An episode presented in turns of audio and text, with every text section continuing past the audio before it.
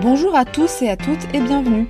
Vous écoutez Une vie au pluriel, le podcast qui part à la découverte de cette génération de slasheurs qui par choix cumulent plusieurs activités. Qu'ils soient entrepreneurs, freelance, salariés, bénévoles, artistes, sportifs, voire tous en même temps, ils vous parleront de leur parcours, de leur quotidien, de ce qui les anime et qui fait la recette de leur bonheur au travail. Dans ce podcast, vous serez aussi amené à entendre le point de vue d'entreprise ou de spécialistes sur ces profils qui n'ont pas toujours été atypiques et qui demain, je n'en doute pas, peupleront largement le futur monde du travail. Je suis Claire Desarnaud, moi-même slasheuse, cofondatrice de Smiling Box, consultante associée WeCare at Work et néo-podcasteuse. C'est avec beaucoup de plaisir que je publierai une vie au pluriel tous les 15 jours. Vous pouvez vous abonner à ce podcast sur la plateforme de votre choix. Pour le soutenir, merci d'y laisser un avis 5 étoiles et de le partager largement autour de vous. Allez, c'est parti, je vous laisse découvrir mon invité du jour et le récit passionnant et inspirant de sa vie en mode multi. Alors aujourd'hui, c'est un format doublement particulier. D'abord parce que nous avons la chance d'avoir non pas un, mais deux invités. Et puis parce que ce podcast a été enregistré à distance. Le son n'est donc pas très cristallin, alors euh, je vous remercie pour votre indulgence et votre compréhension. Stéphanie et Julien, bonjour à tous les deux. Bonjour. Bonjour. Est-ce que vous pourriez euh, vous présenter chacun et euh, nous décrire en quelques mots, même si je sais que c'est un exercice pas toujours évident, vos parcours multiples? Alors oui, avec euh, plaisir. Donc bon, ben, moi c'est Stéphanie. Euh, je viens d'Italie, d'une mère française d'un père allemand. Donc ça fait maintenant 15 euh, ans que je vis en France. Euh, pour le coup, j'ai un, parcours un petit peu ping-pong. Je suis partie en communication. Euh, je fais de l'infocom. Je suis partie en psychologie. Euh, j'ai ensuite été assistante du directeur artistique dans une entreprise qui se basait à Nice où j'ai appris la photo. Et euh, donc j'ai aussi été graphiste. Par la suite, j'ai euh, travaillé dans, dans la vente, donc euh, dans la vente d'ordinateurs, où j'ai eu l'occasion d'apprendre un petit peu à gérer justement les clients, la clientèle, la formation, parce qu'on avait beaucoup de formation, gestion d'équipe, parce qu'on était beaucoup. Ensuite, euh, oui, parce qu'il y en a. Euh, j'ai euh, bah, actuellement, en fait, plus qu'autre chose, je travaille dans un salon de tatouage. Donc, je suis tatoueuse et je co-gère le salon de tatouage, ou même chose, je trouve, avec de la gestion d'équipe. Et en parallèle, je travaille avec Julien sur Cameo. Et en parallèle, je suis aussi praticienne en bien-être. Merci. Et toi, Julien, du coup? Alors, ben, écoute, moi, je vais essayer de faire rapide aussi, parce que c'est pluriel, hein, comme tu dis. Euh, moi, à la base, mon parcours, il semble peut-être un petit peu plus standard, parce que j'ai fait un master en informatique. Ensuite, euh, j'ai bifurqué vers euh, la, le marketing et la communication. C'est un métier que j'ai exercé en France et au Canada pendant un petit moment. Ensuite, j'ai fait la vente et la gestion d'équipe, de la formation, justement, dans la même entreprise que Stéphanie. C'est là où on s'est rencontrés. Et donc après, on a créé Cameo. En parallèle, euh, je m'occupe avec un collègue d'aider les entrepreneurs dans leurs projets en créant des ressources pour les aider justement à avoir tout en main pour pouvoir lancer leur projet. En parallèle, je fais du, oui, avec les sessions de Banchex, on fait des sessions d'intelligence partagée, de brainstorming tous les mois. Ensuite, en parallèle, donc, je suis consultant en communication et marketing pour les clients. On fait également les, tout ce qui est site internet, euh, donc podcast, auteur, création de contenu, euh, quoi d'autre? Plein d'autres choses. Oui, il y a plein de trucs qu'on a oubliés, hein, parce qu'on a beaucoup d'activités en commun aussi. C'est compliqué de se présenter en quelques mots. Oui, mais après, voilà, nous, c'est ce qu'on conseille aux personnes qu'on accompagne c'est vraiment toujours de s'adapter. Là, aujourd'hui, on a un podcast pour parler justement de cette activité. Donc, on peut se lâcher, on peut dire, ben, je fais ça, ça, ça, ça, et on sait que ça va pas faire peur euh, ben, ni à toi ni à tes auditeurs. Euh, après, quand tu es en soirée, tu connais pas forcément la personne en face. Euh, si tu viens te présenter et que tu dis tout ça, ça risque de faire peur. Donc, il faut bien comprendre ça. Il faut comprendre les personnes qui n'ont pas forcément eu un parcours comme ça, qui n'ont pas forcément fait les recherches et la vie qu'on a eue. Euh, donc euh, voilà, c'est toujours s'adapter aux personnes qu'on a en face.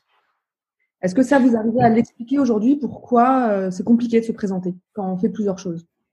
Je pense que déjà, il y, a, il y, a, deux choses. Il y a le tout début, quand on découvre son profil ou quand on n'est pas à l'aise avec, il y a une culpabilité ou en tout cas la peur de paraître instable, de se dire bah, je vais présenter plein de choses, mais parce qu'on a eu souvent un discours de t'es instable, il faut que tu décides, il faut choisir, et on a cette croyance de devoir choisir, on se sent pas à l'aise à, à, parler de tous ces métiers.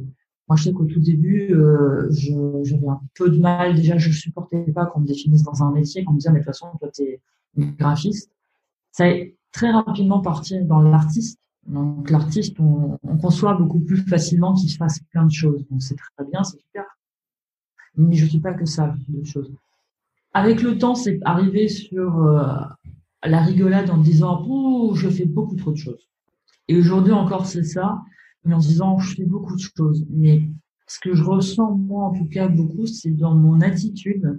Là où quand je disais je fais beaucoup trop de choses et je sentais que c'était un peu sur la défensive, encore pour préparer la personne, genre je fais beaucoup trop de choses et ne t'approche pas trop et viens pas trop critiquer ce que je fais. Aujourd'hui, c'est vraiment sur le côté euh, parce que j'y réfléchi quand la personne me pose la question et je, je lui dis sincèrement beaucoup de choses. C'est que je fais beaucoup de choses. Donc si tu as cinq minutes, on en parle j'ai l'impression qu'il y a vraiment une question de, de, de positionnement. Si je ne suis pas bien positionné dans mon et ok avec qui je suis, ce que je fais, le fait que je suis pluriel et que c'est ok, bah la personne inconsciemment le sent et va venir pousser un petit peu pour tester à combien est-ce qu'on est stable dans notre positionnement. Ce qui se passait au début, ce qui était toujours compliqué, je sortais de soirée euh, en me disant mais j'ai pas envie de me présenter, j'ai pas envie de parler, ou même des fois je disais oh, j'ai vraiment pas envie d'en parler parce que j'avais pas envie qu'on me teste. Et aujourd'hui, je suis tout à fait OK avec ce que je fais, je suis vraiment épanoui dans, dans le fait d'avoir plusieurs choses. Il n'y a plus eu une seule fois où quelqu'un a testé ce système. Donc ça, je trouve ça très intéressant. Je pense qu'il y a un temps d'intégration de son, de son profil. Moi, je suis complètement d'accord. Je suis complètement d'accord. Depuis vraiment qu'on a travaillé, qu'on a accepté, qu'on a cherché à le comprendre, à mettre des mots dessus, euh, à mettre du sens dans tout ça, dans nos activités. Je pense que c'est beaucoup plus facile d'en parler et ça se ressent. Les personnes qui sont en face ressentent qu'il y a un certain équilibre, qu'il y a un certain bien-être avec tout ça. Et euh, voilà, ça n'empêche pas que dans certaines situations, quand tu viens à un apéro, tu, tu connais personne, ou s'il y a quelqu'un qui vient faire quelque chose chez toi, un travaux, des choses, euh, et tu, tu vas pas, s'il te demande qu'est-ce que tu fais dans la vie, si tu commences à hors contexte comme ça, tout balancer, c'est pas forcément la bonne la bonne solution. Ou également, nous, ce qu'on déconseille aussi, c'est de temps en temps sortir des mots, des, des, mots, mais slasher multipotentiel. Pour nous, ça nous paraît évident parce que ben, on travaille dans ce, sur, ce sujet, mais ce n'est pas forcément pour la personne en face. Donc toujours amener le terme de manière à, ce que ça soit compris. Si on décide de l'amener, pas juste le balancer, ben, je suis multipotentiel. Et puis il y a des fois, les personnes en face, voilà, ils n'ont pas forcément euh, envie et besoin. Ma question, c'était juste par politesse et d'entendre tout ce que tu fais dans la vie. voilà, réduit à ce que tu as envie. Euh, Moi, souvent, c'est je suis euh, consultant en marketing communication. Bah, il y a un terme magique, hein, entrepreneur. Entrepreneur, euh, je suis entrepreneur. Ok, voilà. Alors justement, vous avez euh, fait un projet ensemble, Cameo, vous en avez, euh, vous l'avez évoqué à l'instant. Est-ce que vous pouvez nous en dire un petit peu plus sur ce projet? Et euh, en quoi ça consiste? Je te laisse avec grand plaisir en parler. Alors Cameo, c'est une plateforme d'entraide. Euh, on, pareil, on, on, amène, on crée les, les, ressources en commun pour pouvoir ben, mieux comprendre, mieux connaître son, son profil multipotentiel et slasher. On essaie de mettre en relation également les personnes qui ont ce profil-là, qui puissent en discuter, qui puissent s'échanger des astuces, des outils, pouvoir ben, mieux le vivre, mieux l'expliquer, mieux en parler autour d'eux, se sentir mieux avec tout ça. Et donc, euh, ben, Cameo, c'est plusieurs choses. C'est euh, ben, ce site internet déjà, hein, où on écrit des articles, le podcast qu'on fait, qu'on fait régulièrement, c'est l'ebook, un ebook qu'on a sorti euh, récemment avec des méthodes justement pour arriver à, mettre un peu de, de l'ordre dans tout ça.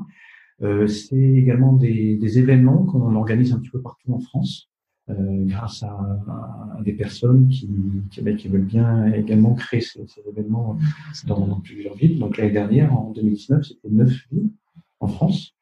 Donc euh, ces événements, c'est des apéritifs tout simplement. Euh, des, moments informels où on est là et on discute, on fait la rencontre de personnes qui sont qui ont des parcours atypiques et avec qui on n'est pas obligé de surveiller ce qu'on va dire.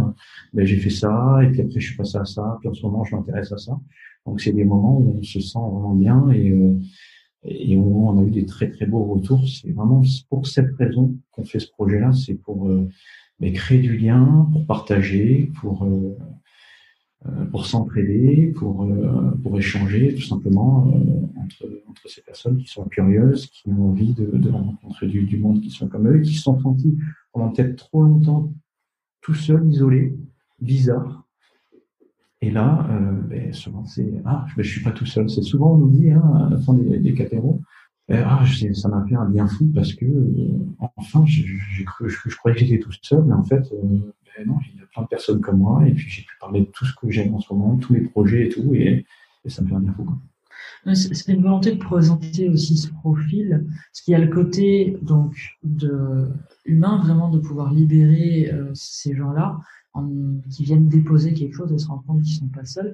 Et puis il y a le côté aussi entreprise de pouvoir les accompagner les aider à s'organiser, parce que c'est bien de mettre un nom dessus, mais ça implique du coup de comprendre son fonctionnement. Et l'idée, c'est vraiment, notre idée, c'était de pouvoir amener aussi une compréhension pour apprivoiser ce profil et pouvoir euh, ben, vraiment jouer avec et comprendre comment on fonctionne et devenir épanoui en tant qu'entrepreneur. Il y avait ça, et puis il y a aussi une volonté maintenant de pouvoir présenter ces profils-là aux entreprises. Super, et justement, en parlant de profil, tout à l'heure vous parliez de slasher, de multipotentiel. On entend aussi souvent parler de euh, haut potentiel, de zèbre. Quelles sont les différences entre ces différents termes euh, pour essayer de comprendre un peu le, jargon euh, de ces modes de travail? Alors là, c'est vraiment le sujet entre guillemets sensible, en tout cas pour nous, parce que il y a toujours ce, problème de terminologie. Il y a ceux qui se reconnaissent dans multipotentiel, slasher, zèbre et autre chose. Maintenant, ça fait deux ans et demi qu'on travaille sur ce, ce profil on a rencontré beaucoup de monde. Alors, il y a la première partie où effectivement c'est important de donner un terme, parce que c'est important de se reconnaître quelque part. Si vraiment, alors moi, à titre personnel, la différence que je peux voir entre un multipotentiel et un slasher, parce qu'on va pas rentrer dans les discours de zèbre et au potentiel, parce que là, on en a pour l'après-midi entière à en parler. Le multipotentiel, alors, on va partir d'abord sur le slasher. Pour moi, le slasher est un entrepreneur organisé. C'est j'ai appris un métier qui est mon corps de métier, mais j'ai peut-être besoin à côté d'avoir un métier euh, pour vivre et j'ai une passion. Je vais prendre un exemple simple. Le matin, je vais à la boulangerie parce que voilà, c'est ce qui va me faire rentrer et payer mon loyer. Je suis euh, community manager et actuellement, je n'ai pas suffisamment de clients, donc je travaille un petit peu l'après-midi sur les quelques clients que j'ai. Et je suis passionné de musique et le soir, je vais être DJ et je me fais payer pour ça. Et là, on est sur un profil qui s'est organisé dans, euh, dans ses euh, passions, métiers et besoins réels de la vie et tout. Le multipotentiel, pour moi, il, il a vraiment un, ensemble émotionnel qui est beaucoup plus compliqué. C'est une personne qui a beaucoup de potentialité, qui apprend vite et euh, surtout va avoir une certaine sensibilité qui va rendre le, rapport à l'autre compliqué. Euh, le rapport au temps, le rapport à la hiérarchie, le rapport, euh, ne serait-ce qu'à la communication simple, euh, va avoir besoin de son timing à lui pour travailler, et souvent un petit peu embrumé dans ses projets parce qu'il y a une, une rapidité de réflexion qui n'est pas la même que les autres. Donc on est sur un profil qui va vraiment magasiner pour moi une part émotionnelle parce qu'il est dans un c'est pas un mal-être parce que c'est pas c'est pas le cas pour tout le monde bien évidemment parce que il y a des potentiels très très heureux et tout mais il y a cette part émotionnelle qui vient rajouter quelque chose d'un petit peu plus lourd. Oui, c'est cette impression vraiment de ne pas arriver à choisir, d'être curieux de tout. Là où, euh, tu, vois, il y a eu, euh, depuis l'année dernière, le terme slasher est rentré dans le dictionnaire, enfin. Donc, c'est des personnes qui cumulent plusieurs métiers, soit par nécessité, soit par envie. Le terme multipotentiel et ces autres termes, d'ailleurs, hein, que tu as cités, n'ont pas réellement de définition arrêtée officielle. Donc, euh, après, nous, et, Stéphanie a écrit un article à ce sujet. On, comprend très bien cette volonté, ce besoin de mettre des termes. Et nous également, ça nous a servi. Ça nous sert également pour notre communication. Et ça sert aux personnes à qui on communique. Et au bout d'un moment, il faut, on essaie de dire qu'il faut petit à petit s'en détacher. Parce qu'avant tout, hein, on n'est pas, euh, bonjour Julien multipotentiel, je suis Julien, un être humain qui a plusieurs facettes, comme dirait Stéphanie. Moi, j'aime bien son analogie avec euh, les pelures d'oignon. Hein. Je suis un oignon et j'ai plusieurs pelures, en fait. Hein. L'une d'entre elles, c'est mon multipotentiel. Mais euh, je ne vais pas utiliser ce terme, je ne vais pas utiliser ce, ce trait, ce profil comme euh, uniquement, comme définition, comme unique définition de ma personne. Et je ne vais pas m'en servir ni pour des choses positives, ni pour des choses négatives. De temps en temps, on peut voir certaines personnes peut-être vont l'utiliser pour se cacher derrière en disant oui mais c'est pas ma faute, moi je suis, je suis multipotentiel, je suis Zèbre, je suis donc je suis différent, donc euh, les autres ont qu'à me comprendre, etc. Non, faut, faut voilà, c'est dans les deux sens. Il faut non seulement bien se comprendre, il faut comprendre les autres aussi. Pourquoi ils ne comprennent pas ça? C'est des choses qu'on n'a pas forcément mis en avant dans la société euh, ces, ces, dernières années. C'est pas comme ça que fonctionne le système éducatif. Et, euh, et ça, il faut, il faut le comprendre. Donc voilà, tous ces termes, vont aider au départ, et puis petit à petit, on va s'en détacher et on va comprendre que ben, on est juste des êtres humains passionnés, curieux, avec euh, peut-être une pensée qu'on appelle en mauvais sens, et, euh, rapide. Et, euh, et, puis, voilà. C'est pour ça qu'aujourd'hui, on a choisi de parler de profil multipotentiel, plutôt que de dire, au tout début, on était parti euh, sur vous êtes multipotentiel, on a beaucoup parlé d'être quelque chose, et aujourd'hui, on est beaucoup plus orienté vers un profil en disant, voilà, parmi toutes les personnes que vous êtes, ça, c'est un profil de travail. C'est un profil qui vous correspond dans votre façon de fonctionner, d'appréhender la vie, d'appréhender tout ce qui est le travail, ce genre de choses. Vous êtes dans cette gamme-là. Mais vous n'êtes pas ça. C'est pas une volonté de, de, renfermer la personne dans une, dans une catégorie. On a besoin de termes pour parler de choses. C'est pas pour ça euh, qu'il faut les fermer.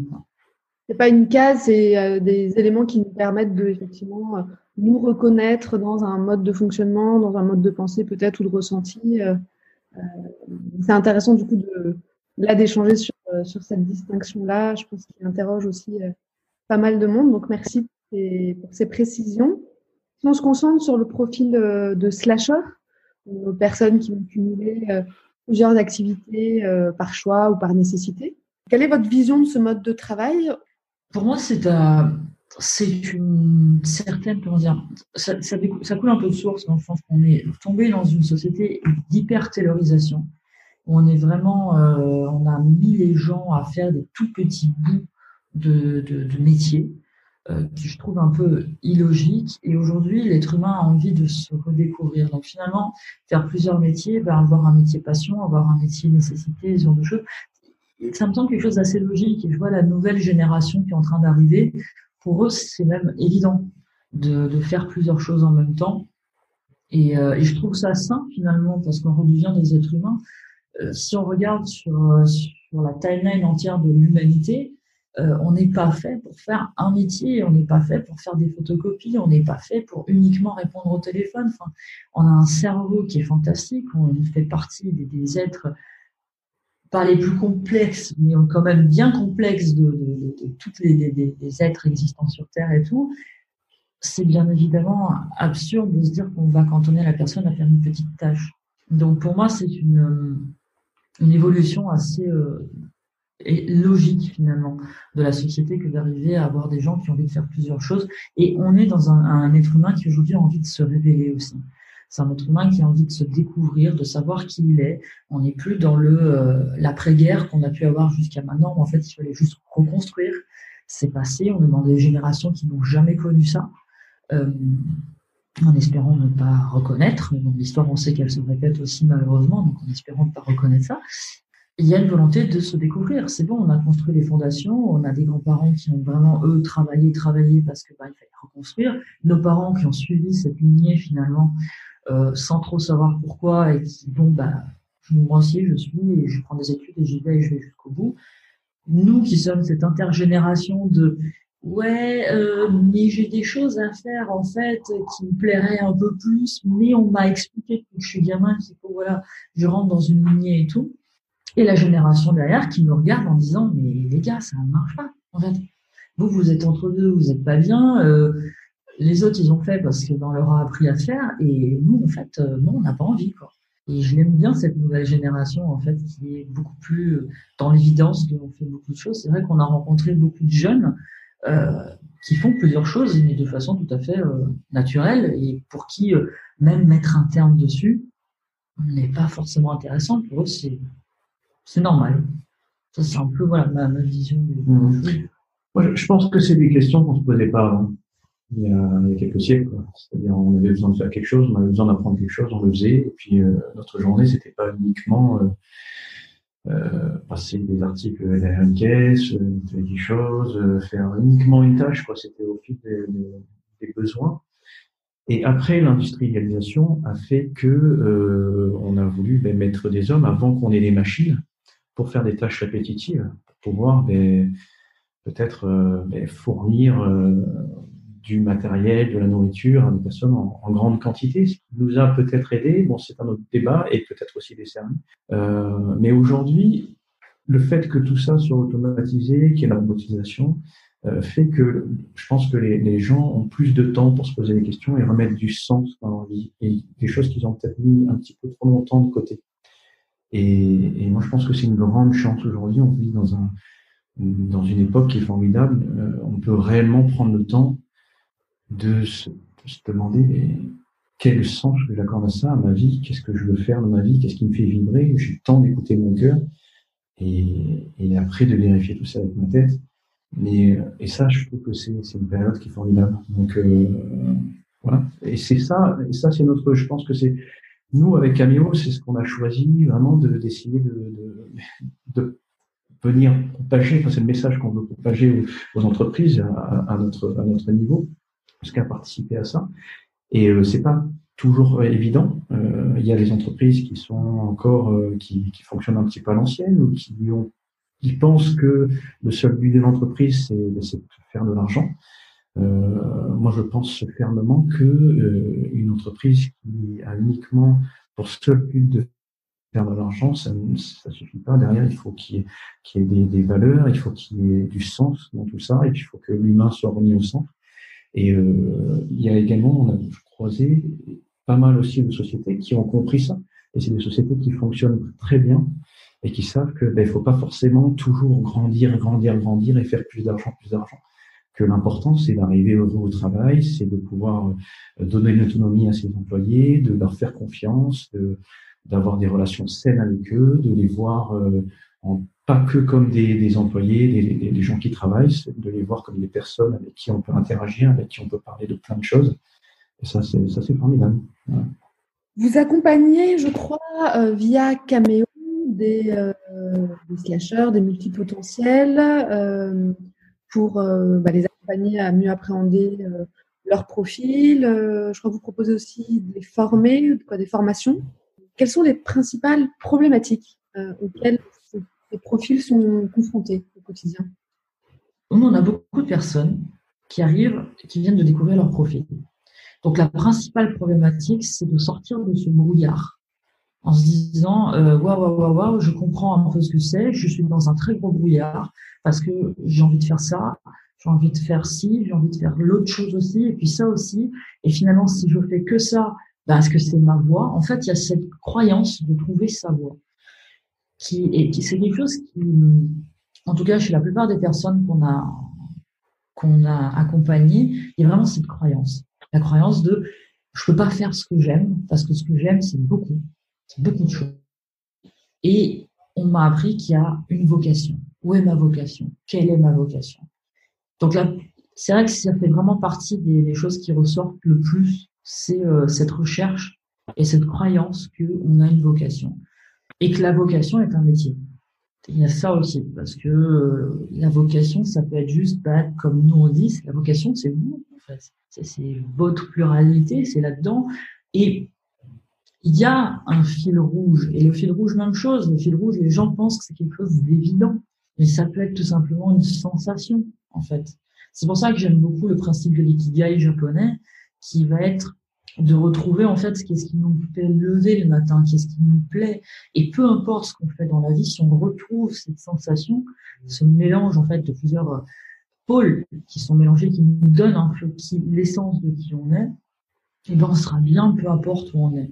Et c'est vrai que cette recherche quasi constante, voire maladie, que j'ai eue hein, personnellement, parce que moi, j'ai eu des périodes de, dépression totale parce que je pensais avoir trouvé ma vocation. C'est bon, ah, je suis assistante directeur artistique, c'est génial, je fais de la photographie, bah, je vais devenir photographe.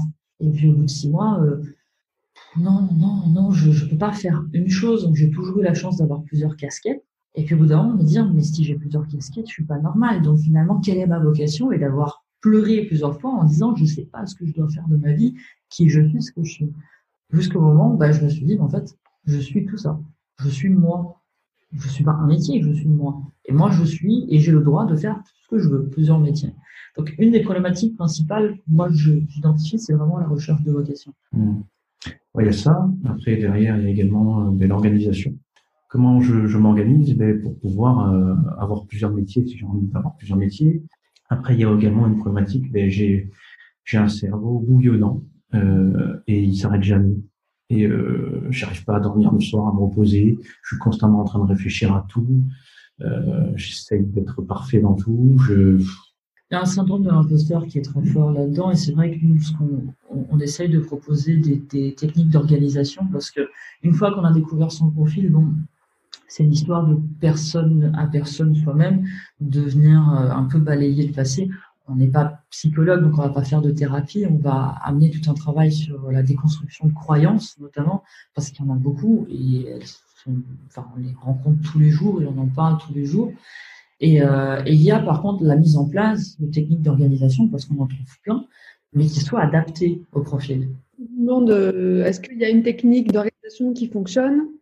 Ça, on voit avec la personne. Après, oui, il y a des techniques d'organisation qu'il faut comprendre pour comprendre l'utilité. Moi, je vais utiliser par exemple des listes de tâches, mais pas n'importe comment en fait. Moi, personnellement, il faut qu'elle soit sur la semaine. Que je puisse voir ma liste de tâches sur la semaine.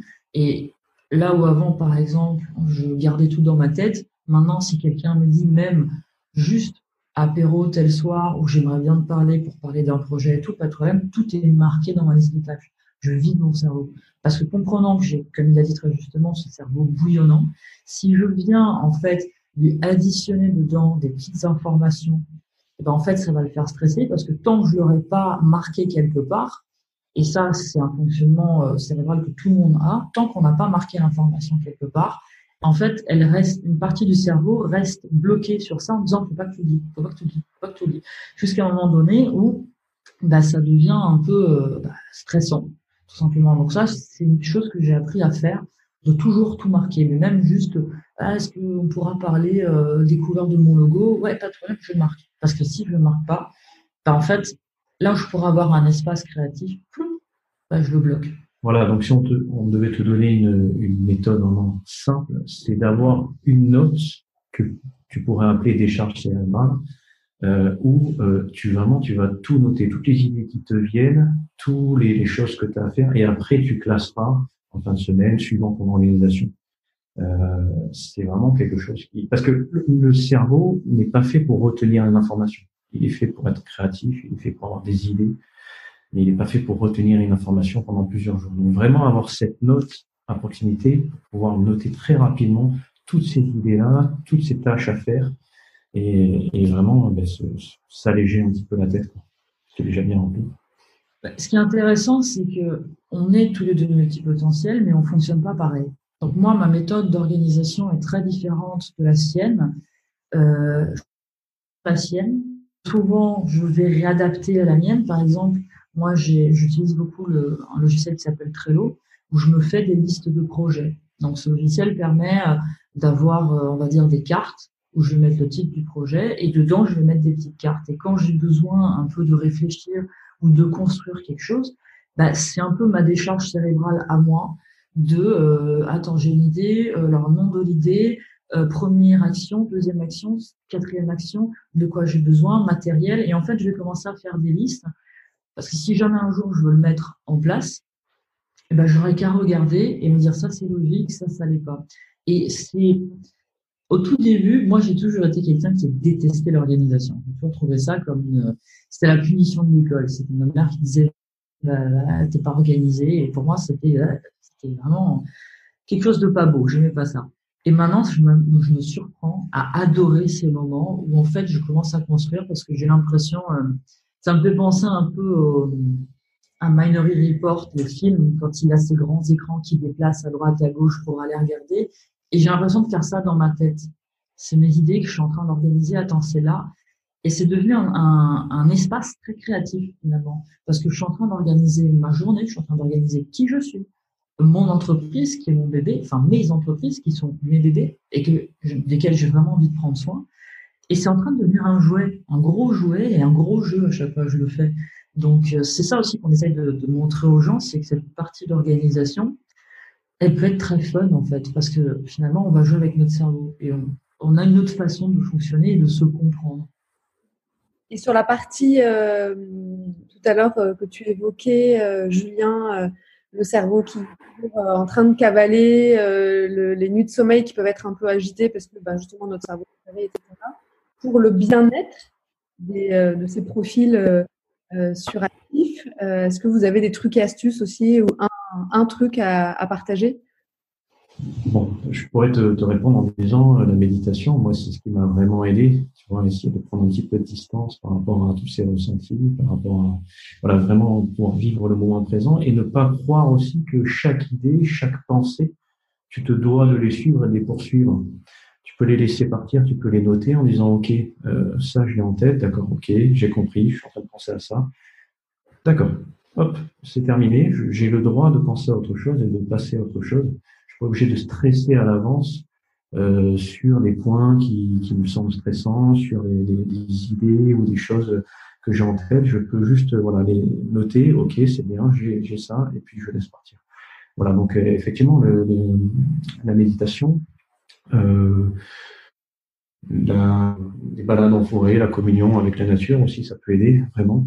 Euh, tout simplement la contemplation aussi, contempler la beauté de la nature, ce qui nous entoure, les choses qui se passent, les choses qui peuvent se passer même dans la rue, les interactions avec les gens, sortir un peu la tête de son téléphone, c'est toujours dans cette volonté de toujours produire, de faire quelque chose. Non, vraiment, on peut prendre un peu de, temps pour soi et puis juste euh, observer un peu ce qui se passe autour de nous, vivre le moment présent. Alors c'est des fois souvent facile à dire qu'à faire, mais euh, voilà, il faut petit à petit. Puis aussi l'inspiration, je pense que ce toi, tu peux en parler mieux que moi. Oui, c'est une des choses qu'on a abordé dans notre livre qui est vraiment. Euh, on, a, on a voulu faire justement un parcours d'orientation, d'organisation, de présentation et de bien-être.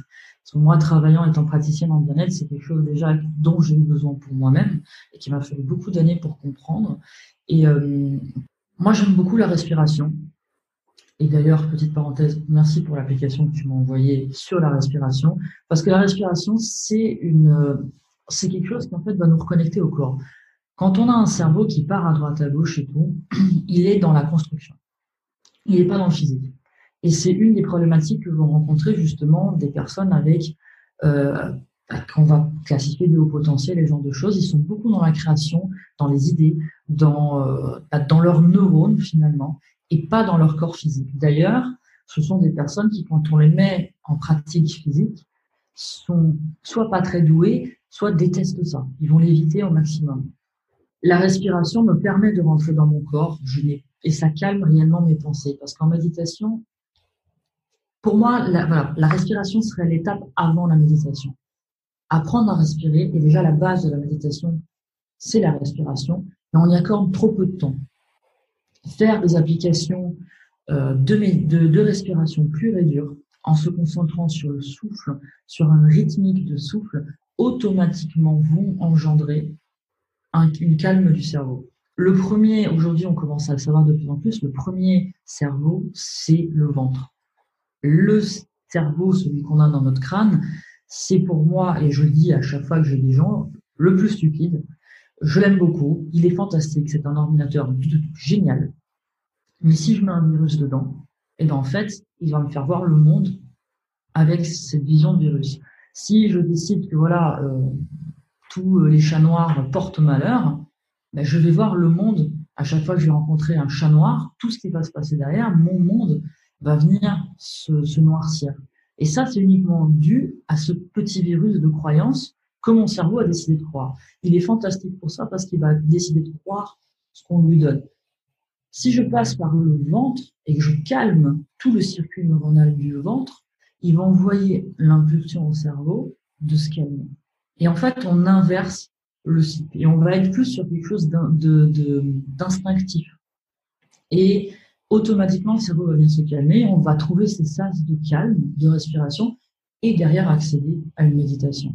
C'est pour ça que les balades en forêt, moi j'aime beaucoup le Shirin-yoku, qui est cette pratique japonaise, d'aller en, forêt et juste balader, regarder les arbres, écouter le vent, regarder les insectes qui volent. C'est de la contemplation, mais finalement on est présent là à l'endroit où on est. On n'est pas dans nos pensées, on est avec cette communion qu'on va dire, mais c'est toujours des termes qui sont vite connotés euh, spiritualité folle et tout. Pourtant, je travaille très fortement en spiritualité, mais je suis pas pour y mettre forcément quelque chose là-dedans. Mais c'est important en fait de se connecter à euh, quelque chose de réel, observer et ne plus être dans sa tête. Et ça, ce sont des petites techniques qui font euh, beaucoup, beaucoup, beaucoup de bien. Vous pouvez la partager cette application Ah oui. C'est alors moi j'utilisais avant une, application qui s'appelle Pranayama. Donc le Pranayama c'est un yoga de respiration. Et Julien m'a envoyé euh, il y a deux jours ouais, Breathwork. Donc euh, Breath hein, comme le souple hein, en anglais. Et euh, WRK. Alors je vais regarder. Ah, et c'est une application qui est vraiment géniale où il y a plusieurs types hein, de respiration avec différents rythmes. Donc il y avait en tout premier la cohérence cardiaque qui fait partie des premières respirations à apprendre. Et c'est basé sur la cohérence cardiaque, justement. Et euh, je la trouve fantastique. Et en plus, je crois qu'elle est totalement gratuite. Mmh. Pour conclure, est-ce que vous auriez une citation ou une lecture inspirante, ou les deux, à partager euh, avec nos auditeurs Tu demandes une citation et un livre, c'est la chose la plus compliquée qui m'ait été donnée de faire.